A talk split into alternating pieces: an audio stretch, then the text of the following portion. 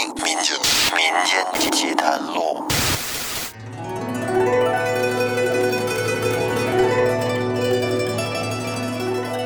大家好，欢迎收听由喜马拉雅独家播出的《民间奇谈录》，我是为您分享奇奇怪怪故事的老岳。咱们这一期啊，接着讲《聊斋志异之葛金》。咱们上一期讲到，在花园里边，神秘女子约常大用晚上翻墙过去约会，这给常大用整的是心潮澎湃，恨不得这时间过得快点，赶紧到晚上吧，自己已经都等不及了。这是好不容易。挨到了夜里，终于啊，时间到了。于是常大用就来到了墙根底下，顺着那个梯子就爬上了南墙。他这跟墙头上往下一看，只见墙那边已经放好梯子了。哎，他心想：太好了，这一定是女子提前为我准备的。于是呢，他便美滋滋的顺着那边沿梯而下。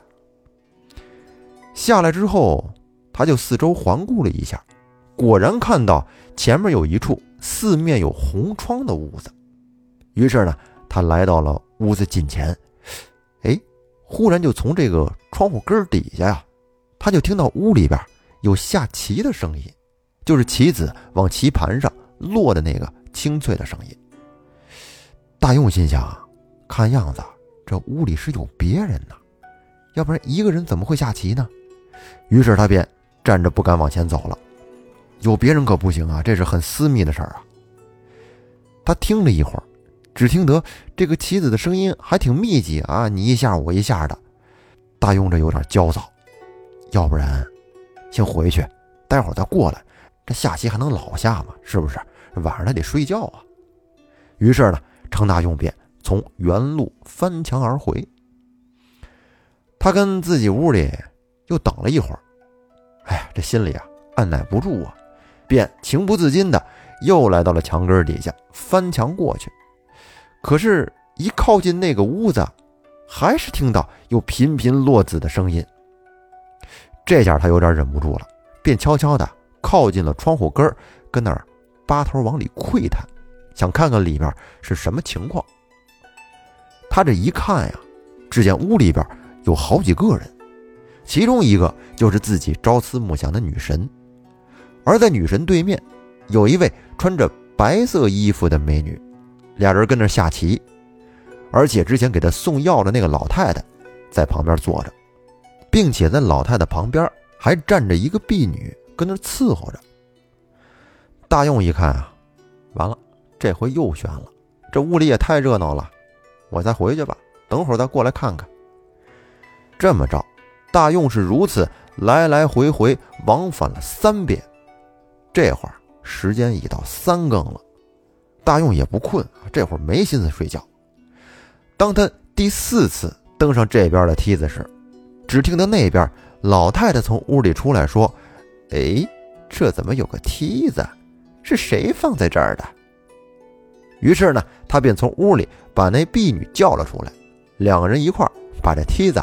给扛走了。大用再一次登上墙头，坐墙头上，这想往下下呢，一看，好嘛，梯子都没了，这怎么下呀？看来今天晚上这约会指定是泡汤了。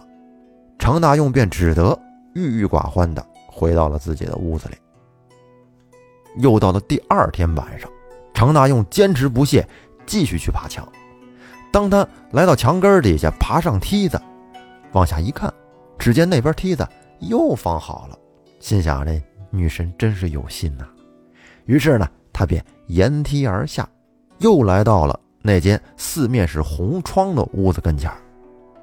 今天没有听到下棋的声音，于是他顺着那个窗户啊往里面一看，只见只有女神一个人。大用这时高兴了，一攥拳一使劲，yes，终于成了。然后他便。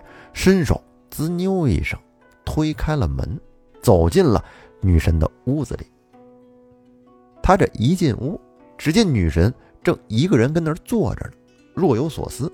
见大用进来，非常吃惊的站起身来，并且斜立在旁，表现出一副不胜娇羞的样子，哎，低着头，侧着身，咬着嘴唇，微微笑。这时，大用上前作了个揖，说：“娘子，我自以为福分太薄，恐怕与天仙没有缘分相见，想不到今天晚上会有此相会呀。”大用是一边说一边上前，亲热的就抱住了这个女子。他这一抱，就觉得女子的腰肢纤细，哎，特别特别细，就好像两个手这么一把就能握住似的。而且呢，她呼出的气息就有如鲜花般芬芳。女子是撑着常大用的身子说：“你急什么呀？”大用说：“娘子不急不行啊，行动迟了，恐怕会遭鬼嫉妒。”哎，常大用这是有点等不及了。可是他刚才那个话还没说完，就真的听到远处好像有人说话。于是这女子着急地说：“坏了，我玉板妹子来了，郎君姑且到我床下躲避一下。”大用一听，刚才那劲儿直接就给泄了，给他吓了一跳啊！于是他便听从了这个女子的话，钻到了床底下。没一会儿，只见从院子里边进来一个女子。并且笑着说：“你个败军之将，还敢跟我在棋盘上再杀一局吗？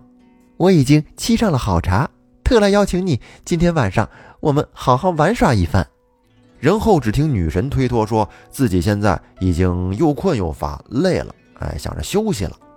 可是那个女子却依依不饶，是再三的邀请，而女神呢，硬是坐着不肯动身。刚才进来的这个女子啊，叫玉板。啊，玉板说：“今天你如此恋恋不离，难道是屋里边藏着男人吗？”玉板是一边开着玩笑，一边硬是把女神给拉出了门去。大用一看，得今天晚上这好事啊，又泡汤了，他心里这个恨呢，马上就成了，就差临门一脚了。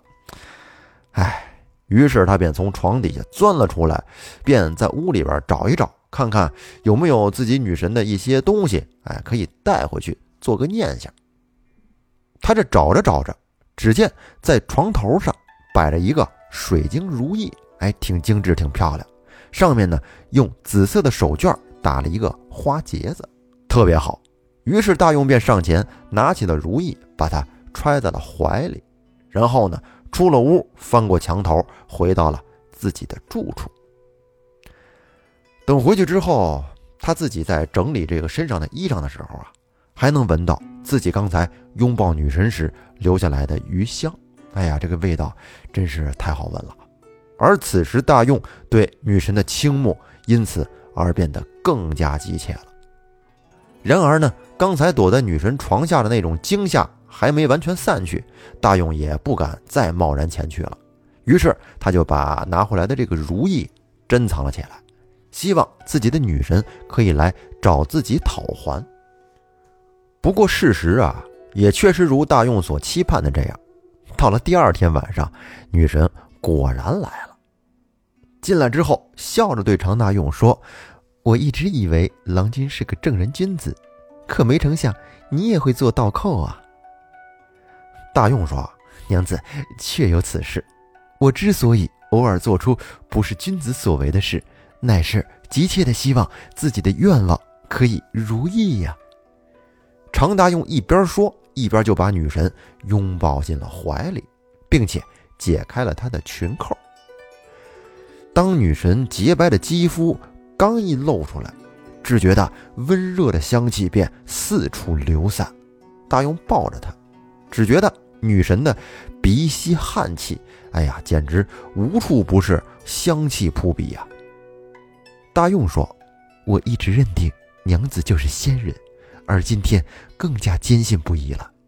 有幸承蒙娘子的垂爱与顾念，这真是三生福缘呀！但是我如今却有一点担心，我就怕娘子会像仙女杜兰香下嫁凡人那样，最后又回到天上。”终成离愁别恨呢。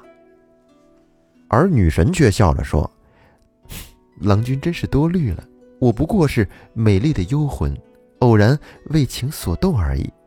不过你要记住，我们的事一定要保密，不可以对任何人讲，因为我只怕有人会搬弄是非，捏造黑白。